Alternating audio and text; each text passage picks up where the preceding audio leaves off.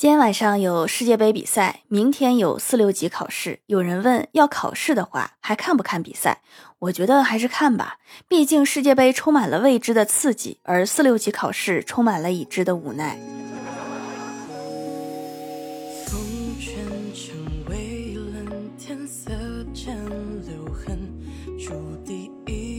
Hello，蜀山的土豆们，这里是甜萌仙侠段子秀《欢乐江湖》，我是你们萌豆萌豆的小薯条。又到月末，这个月月票贡献榜前三位的是蜀山派调最帅一，昵称被人抢走了，熊猫碎碎，请以上三位加一下我的微信，领一下礼物，微信写在节目的简介里。还有年货节蜀山小卖店有优惠活动，赶快来参加哟！今天看到一个视频，说一个人的情绪一直很稳定，然后分析为什么能不生气，能保持住情绪的不波动，最后得出的结论是。倒霉倒习惯了。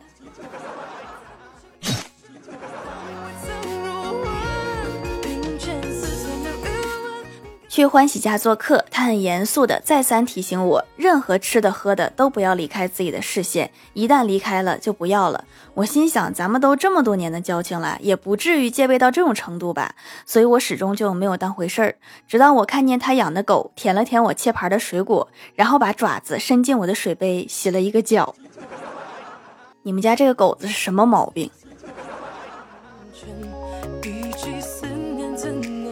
跟欢喜闲聊，欢喜说朋友下个月结婚，我很紧张。我说人家结婚你紧张什么？欢喜说就好比考试一样，看到别人交卷，难免就会紧张。越来越多的人交卷，你也就草草交卷。时间到了你不交卷，老师也会拽着你交卷。这个比喻好像还真是那么回事儿。我哥最近胖的像个球一样，前几天去按摩，换了很多按摩师都觉得不满意，找了很久，终于找到了一个合心意的。我哥说：“我找过很多按摩师，还是你的手艺好，不知道师傅你师承何处啊？”按摩师说：“我以前学面点的，之前在厨房干过和面的工作。”你们俩这个是机缘巧合的专业对口了，是吗？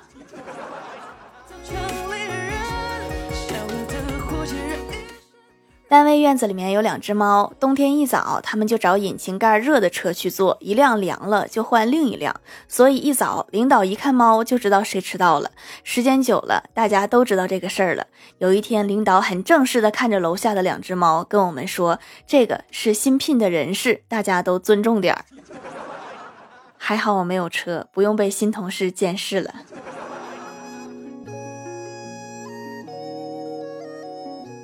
今天一上公交车，就看到一个中年大叔不知何故在骂着司机。司机忍了一会儿，说：“我要不是在上班，我就揍你了。”大叔不甘示弱，说：“有种下车打呀！”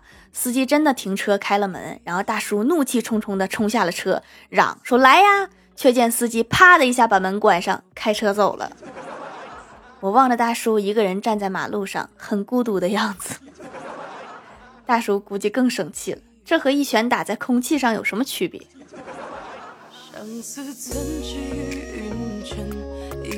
午休的时候，同事们在一块闲聊，然后小仙儿就问大伙儿说：“你们知道族谱吗？”我说：“我好像听说过，听说是一个家族中很重要的东西。”然后小仙儿又问说：“干什么事情能在族谱上单开一页？”然后前台妹子说：“科举考试，殿试的时候趁皇上不注意绊他一跤。”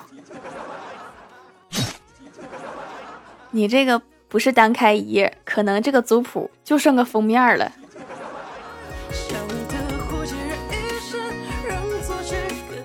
前台妹子最近喜欢上了一个同事，他们两个人现在正在处于暧昧期。然后小仙儿就问他说：“你们两个现在对对方的称呼是什么样的？”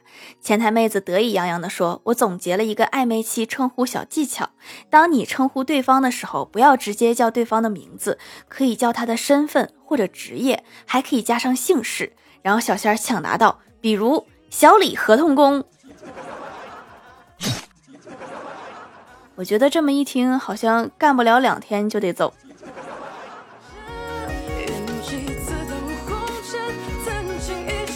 周末，郭大侠在公司加班，郭大嫂心疼老公，就去公司找他，正好赶上了午饭的时间。郭大嫂就问郭大侠要不要吃点什么。郭大侠心想的是不用啦，能看到你就很开心啦，都感觉不到饿啦。结果张口就来了一句不用了，我一看到你就饱了。滚犊子！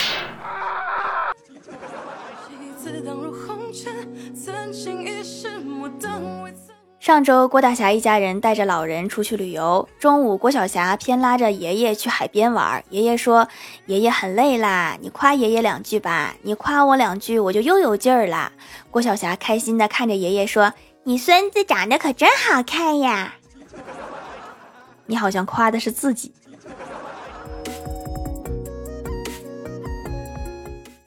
前两天欢喜嫁了一个男的，说是邻居介绍的对象，刚同意好友，对方就问你多高，欢喜说一六四，男方说还好还好，我听说你很高，我压力很大，哈哈哈。欢喜说你多高啊？我喜欢高一点的男生，男生说一六五，我刚好高一点，完美。我觉得他说的高一点不是这个高一点。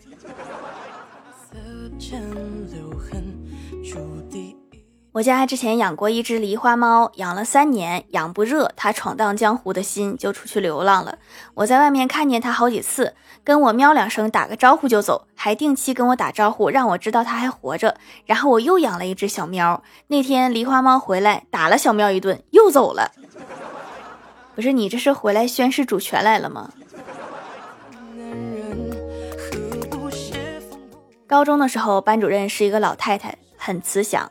每一次开班会，老太太都跟我说：“明天家长会叫你妈妈来。”每次如此，终于有一天，我忍不住问他：“我说为什么就不能是我爸？”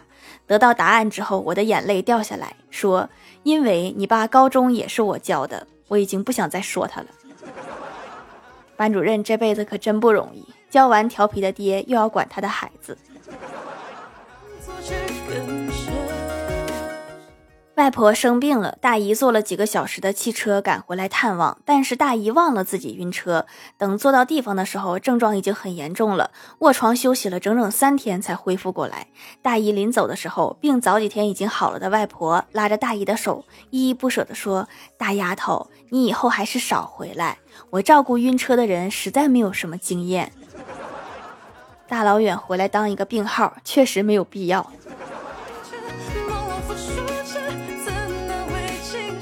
今天去吃饭的时候，遇到一个发癫的服务员，我的菜上到旁边男生的桌了。那个男生说我没点呀，我急忙说是我点的。然后服务员说哦，是旁边的小姐姐给你点的。不是我说你是不是小说看多了呀？你就是上错桌了，你知道不？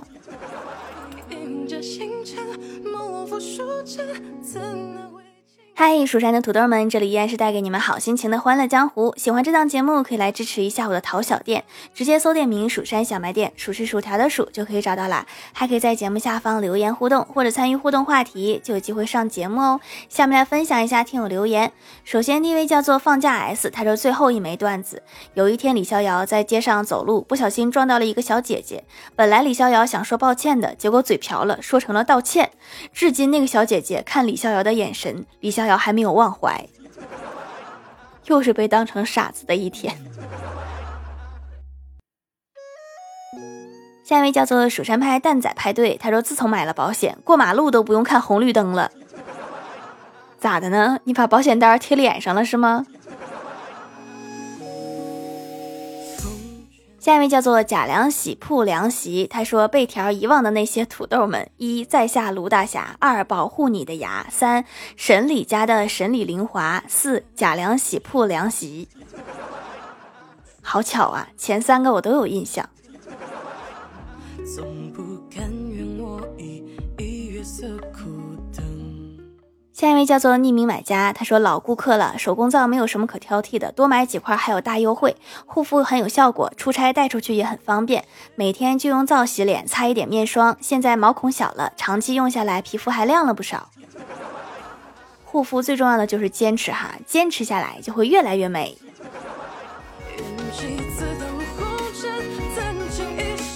下一位叫做在克隆唱歌的企鹅，他说冷知识：考拉拥有和人类一样的指纹，而且每一只的考拉指纹都不一样。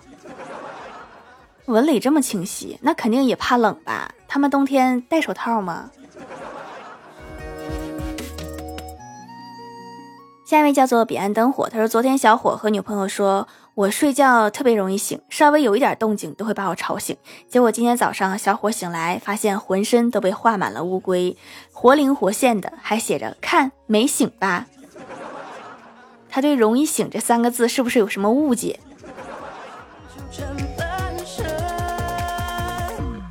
下一位叫做叮当听段子，他说段子一枚。郭大侠最近兼职当了服务员，就是上菜的那一种服务员。一天有一位顾客来了，照常点了菜，郭大侠也照常上了菜。但是上完菜之后，不知道请用餐怎么说了，然后就说了一句吃。好霸道的服务员。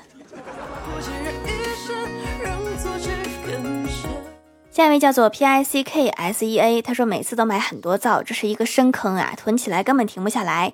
提亮收缩毛孔，改善暗黄，清洁力也恰到好处，不干也不油，洗完之后皮肤超清爽，后续的护肤品吸收的也更好啦。护肤的第一步就是洁面哈，洁面做的不到位，后面全白费。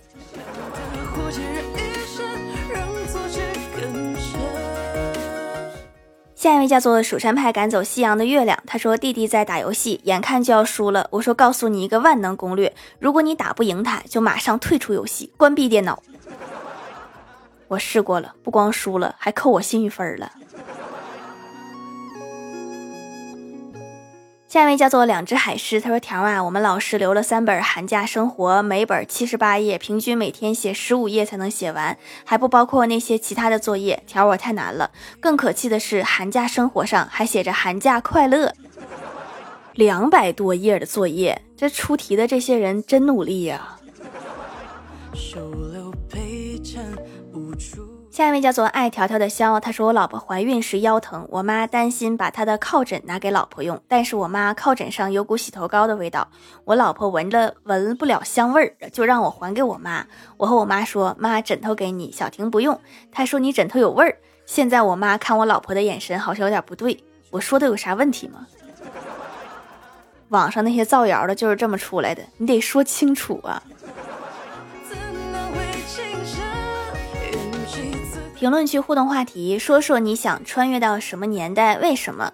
蜀山弟子吉兰说不想穿越，因为没有现代的美食。你要是会做几种，穿越回去直接能开一间大酒楼。下一位叫做蜀山派看鱼塘的蛙爪奇，他说想带一本《三国演义》穿越到三国，把诸葛亮杀了，变成第二个诸葛亮。那么你就会成为诸葛亮的加强版本，事后诸葛亮。下一位叫做星月月呀，他说我姐一定想穿越到唐朝，因为她很胖。那不错，去了那儿可以当杨玉环。